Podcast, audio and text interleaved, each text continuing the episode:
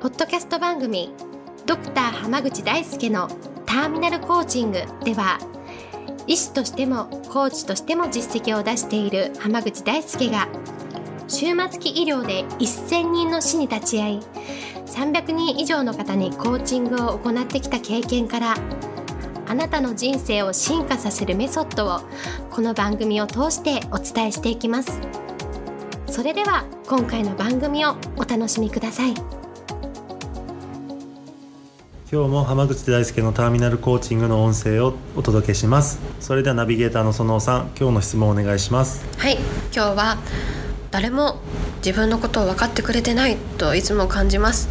怒りと悲しいなって気持ちがいつも入り混じってる感じになってます。どうしたらいいでしょうかという質問が来ています。よろしくお願いします。あこれ質問なんですね。そうなんですよ。なるほど。すごい悲痛な叫びだったなるほど。そ園尾さんの悩みなのかも違い。ます違います。わかりましたはい。えーとまああのまあ人のね気持ちが分かってもらえないとか、はい。うん。なかなか伝わらないということって結構あると思うんです。んうん。でそれで大事なのは、うん。人って結局本当の意味で理解しようと思うと、うん。体験していないと無理なんですよ。体験してないと無理ですか？そうだから同じ体験したことなかったら、うん本当の意味で気持ちなんて分かんないんですよ。うん、うん、そうかもしれないですね。そうだから気持ち分かってもらえない人に分かってもらえないって言ったところで、多分分かんないと思います。ですね。ポカーンってなっちゃうかもしれないですね。そうそれだったらその目の前の人に言うんじゃなくて言う相手変えた方がいいと思うんですよ。なるほど。それはどうシフトすればいいんですか？例えば同じような経験をしたことある人とか同じようなことでうん。困ってるとか苦労してるのをうん。うんししてるのを知ってる人に話してみるといいと思うんですよ。ああそれ私も辛かったのみたいな話が出てきてこうなんかこうちょっと心がほぐれるのかなこの方の場合はって感じですかね。例えばよくあるのはね、うん。その起業しようかどうかって思ってるけど、うんうん。でも起業って大変なんでしょうみたいな話を、うん。サラリーマン同士でしてる時とか。あ知らねえよみたいな。そうそうそう。俺起業したいんだけどちょっとどうかなみたいな話して「いやわかんねえし」みたいなそうですね。なんか起業って大変なんじゃないの？みたいな そんな上っ面の話で終わるんですよ。ふわっとしてますね。でも実際に起業したことある人にその話をしたら、うんうん。あこんなこと大変だったけどでも絶対やった方がいいよみたいな話をしてくれたりすることもあるでしょ？確かに。そうですよね。なんか明確にこう、まあ、メリットだったりデメリットだったりなんか新しい情報が知れますよね。うん。で単に知識として知ってることだけを伝えてくれる人ってあんま説得力ないんですよ、まあ、そうですよね。まあ結局テレビのコメンテーターみたいな、まあ本当の意味では理解してないけど、うん。知ったかぶってうん。話をするだけのこともあれば、もしくはそのコメンテーターの中でもその自分の経験をもとにうん。お話をする人もいらっしゃるじゃないですか、はい。その違いって結構大きいんですよ。ああそうですね。確かに。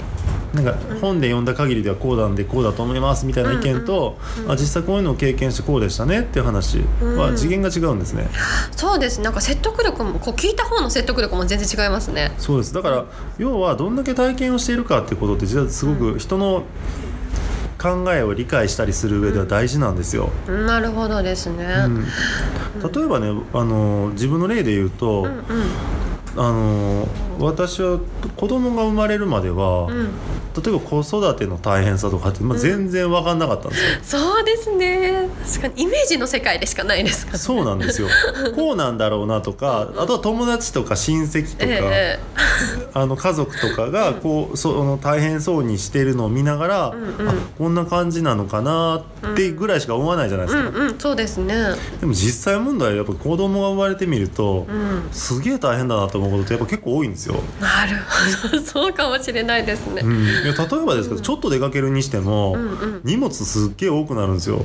ああなんかおむつ持ってかなきゃみたいな。そうとかあの、着替えも一応用意しとかなきゃとかああ なるほどですね。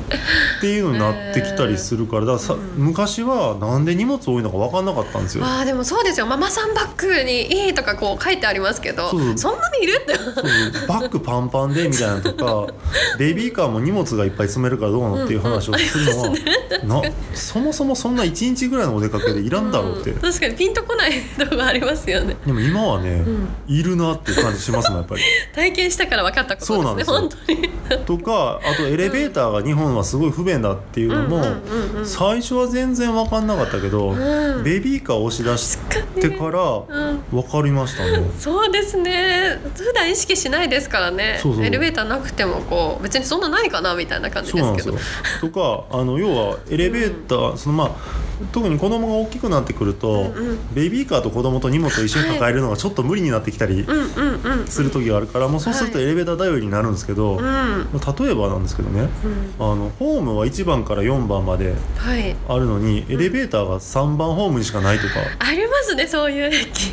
なんでっていう感じですよね。そんなものあの、うん。体験して初めて気づくことなんです。それまでは 確かに。そもそもあの駅でエレベーター混むから使わねえしみたいな。あそうですよね感じでしたけど、うんうん。最近もっと言うとエレベーター乗るために階段があるとかってあったりするんですよ。ありますねありますね。これいやこの段差超えれねえからエレベーター探してんだけどみたいな。そうですよね。確かに。そうっていうのはそう体験したから分かることなんですよね。うんうんうんだからその、何でもやっぱ体験してみないとん。分かんない部分ってあるあるんですよ。なるほど。確かにそうすると結構なんかさっきの悩みの方で言えば、究極的には基本的にこうあなたと同じ経験とか体験をうん。してきてないんだから分かんないよそうそうそう 要は喋る人間違ってますよねって話なんですね。なるほど。はい。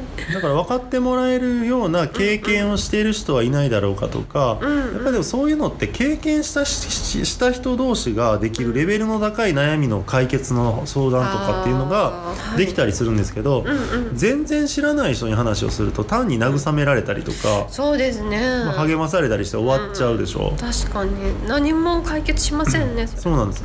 だったら早くいろんな経験をしたりとか自分の望むような体験をしている人をうんうん。見つけてその人に相談しましょうっていう話なんですね。そうですね。確かに。そう考えると結構あのいろいろこう人生が大事ですよって感じですね。そうです。本当に。本当に誰と何を話するかっていうのはすごく大事です。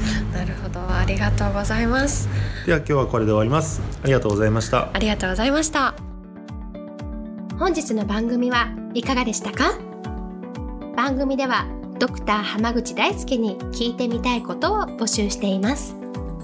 ご質問は d a i s u k e h a m a g u c h i c o m 大輔濱口 .com の問い合わせから受け付けています。またこのオフィシャルウェブサイトでは無料メルマガやブログを配信中です。次回も楽しみにお待ちください。